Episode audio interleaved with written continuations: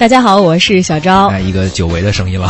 对，有一个星期不在了。去哪儿了？我回家了是。吧？很多听众也在问啊。上周很多人在网上也留言，回到了这。个温暖的南方，就是平时不太觉得南方有多么的温暖，这次特别明显哎显，。那你这个语音切换还挺快，我以为你回来还要带一点乡音呢哈，马上就恢恢复到普通话了哈，就是能够很快的切换回来。就能够迅速切换？这环境的影响力，包括就是你发微信的时候给家人发，可能还是能切回到家乡话。哎，可以，而且这个其实人其实受环境影响挺厉害的，是吧？像我一到北京这个气温，我一下子就得换上冬装了。嗯嗯当然也因为这个原因，有点没切换过来，有点感冒啊。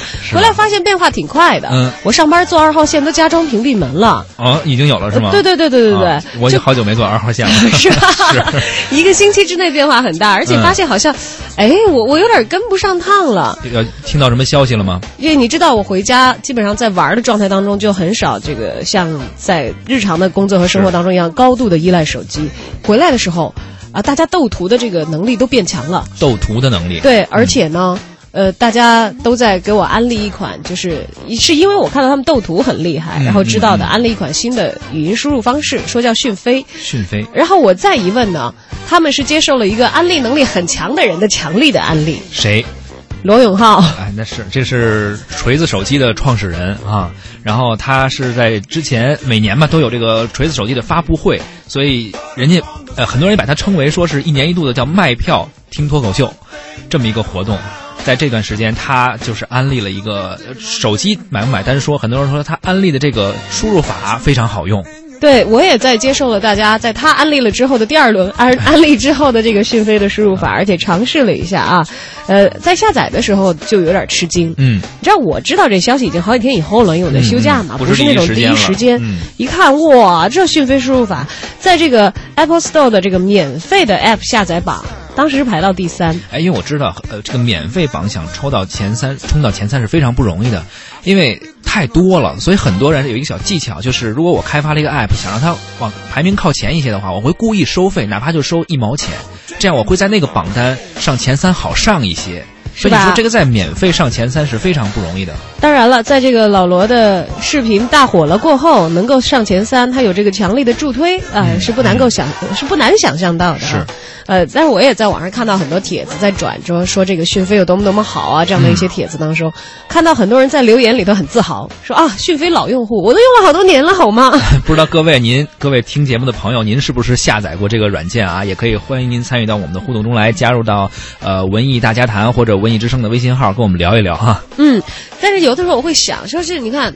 罗永浩他是一个广告能力很强的人，但是他的发布会说他自己的产品，嗯。呃，这次也不难想象嘛，讯飞是这个输入法，他是卖手机的，是。这应该是他们这个锤子手机搭载的一款应用啊，嗯。呃，但是你说它这应用跟手机也不是完全绑定的，别的用户也可以下，对，说他们到底给了老罗多少广告费呀、这要不是广告费的话，你听听看罗永浩这一段长时间的安利，你觉得像不像是收了很多广告费？听一听啊，如果不是的话，我觉得只有一种解释，那就是真真爱。真是。讲一下我们的合作伙伴，讯飞取得了长足进步。一个语音输入法正确率达到百分之九十七的时候，是什么样的一个壮丽景观，是吧？给大家演示一下。好，大家看一下，我们在这里新建一条语音的。好，现在开始了。我拿着这个便签呢，注意，呃，我不知道你们当中有多少人记得我刚创业的第一年，发布 Smartisan OS 的阿尔法版的时候，Pre 阿尔法版的时候，在现场演示语音的时候，当场就下不来台。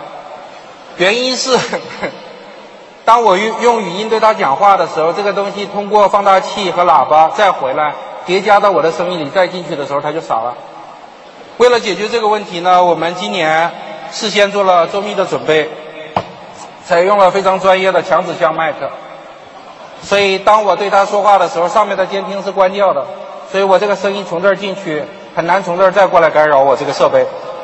我们非常非常的紧张，你看我满脑门的汗，原因是你自己演示一个东西的时候出丑没关系，但如果你演示的是合作伙伴的东西，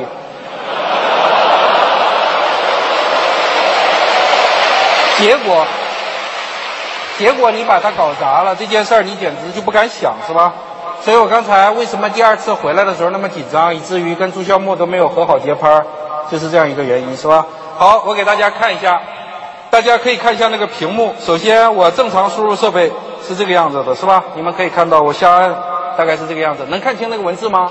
请看，别吓着，而且不要发声，就跟刚才听大提琴的时候一样，保持沉默，是吧？谢谢。大家看一下，我在这里呢，用尽可能口语化的语言随便跟大家聊几句，你别吓着正确率。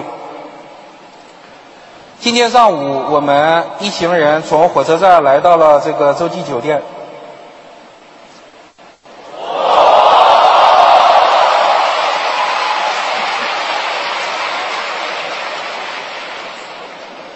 安静，我我随便给你们说点儿是吧？我开始胡说八道，我开始胡说八道，长时间的胡说八道，请不要打断。今天晚上我为了准备演讲，甚至没有吃饭。我当时感到非常疲惫，然后呢，我吃了一点药，吃了药以后有点兴奋，兴奋以后呢，心脏又有点难受，所以我就感到很困惑。当时很多人说要不要去医院看一看，我说没有时间了，一会儿就演讲了。他说那怎么办？我说那就喝点冰水，精神一下就走吧。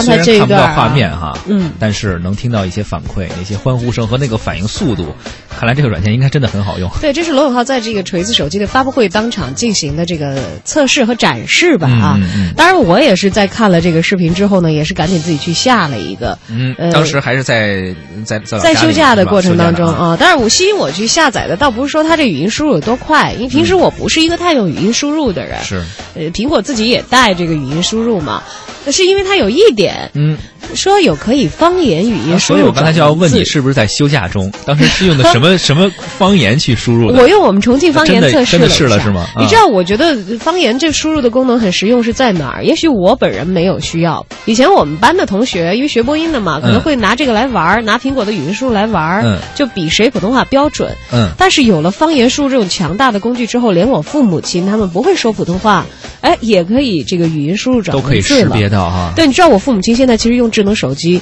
他们要输入文字都还在手写输入。就微信语音之后，我们家里的群很多时候父母亲是用语音的。我在想，有了这个软件，他们可能会得到很大的一个快速的帮助，所以就去下了。对，发现方言识别，重庆方言就是四川方言还不错，嗯就准确、准确率还是很高的。可以但前提是你不要说那种真的是很土的重庆土语，啊就我们方言的叫言子儿，就是。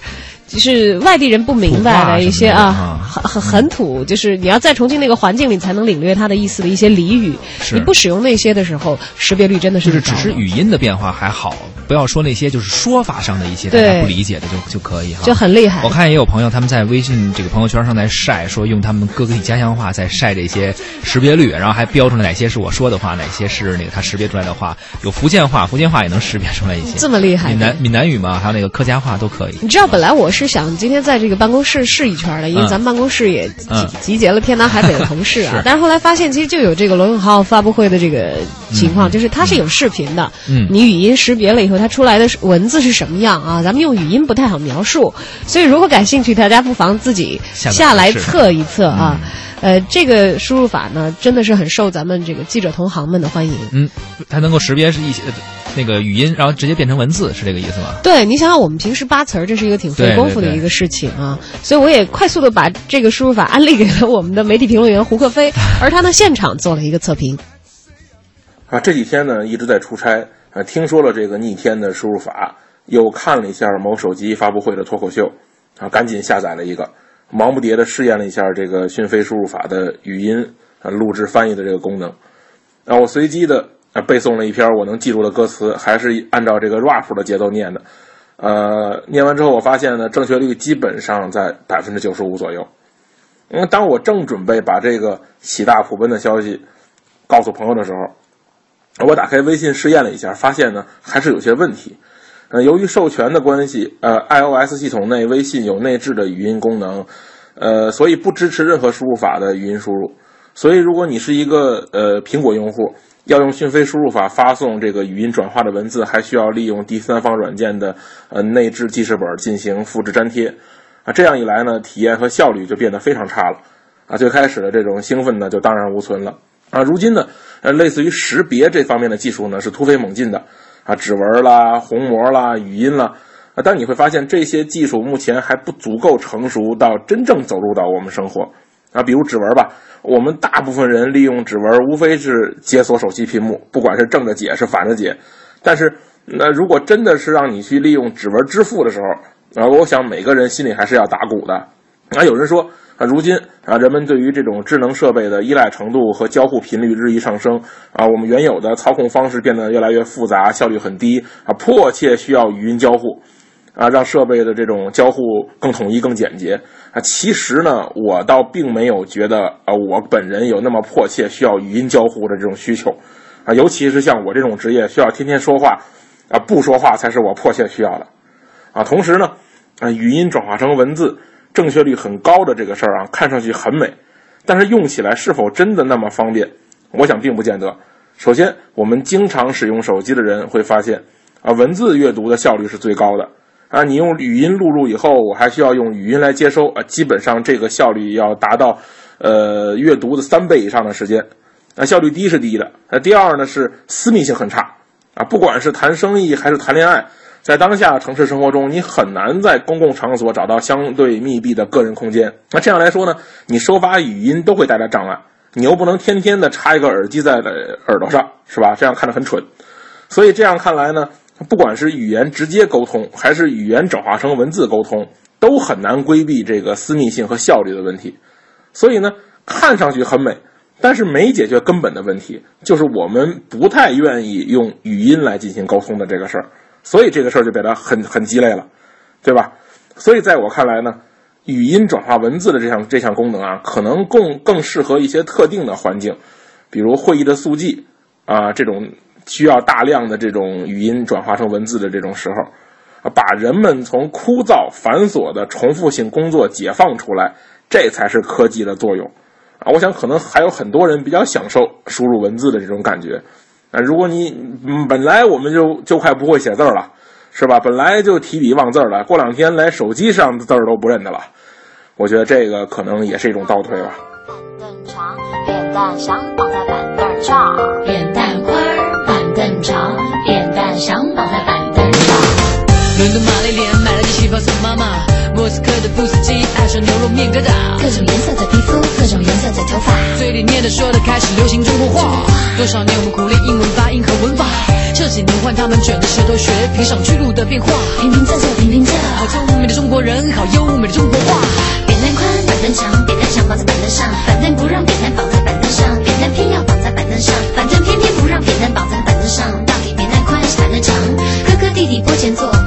一只鹅，坡下流着一条河。哥哥说空的河，弟弟说白白的鹅，鹅要过河，河要渡鹅，不知是哪鹅过河还是全世界